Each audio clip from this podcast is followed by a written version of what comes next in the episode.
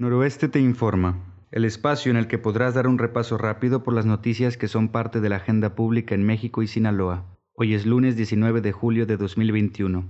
Y estos son los temas de los que debes estar enterado porque son parte de la agenda pública. Soy Josar, del periódico Noroeste. Bienvenidos. Superando a destinos turísticos como Acapulco y Cancún, Mazatlán se ha convertido en el lugar turístico con mayor letalidad en casos de COVID-19. El promedio de letalidad del puerto desde que inició la pandemia es de 13.84 de letalidad, el más alto de las zonas turísticas de playa en México. Desesperados por salvar la vida de familiares y amigos, ciudadanos firmaron un exhorto para que la empresa que vende oxígeno lo haga de tiempo completo. Los ciudadanos buscan poder acceder a la compra de oxígeno las 24 horas del día, los 7 días de la semana. El Consejo Estatal de Seguridad Pública dio a conocer que el 96% de los delitos ocurridos en 2020 en Sinaloa no fueron castigados. La mayoría de los delitos permanecen sin castigo, pero en el robo de vehículos la tasa de impunidad llega al 99%. Aunque su accionar ha sido muy criticado, a la selección mexicana de fútbol le bastó un gol para vencer a El Salvador en la Copa Oro. Con este resultado, México pasó a la siguiente etapa como líder de su grupo, gracias al gol de Luis El Chaca Rodríguez.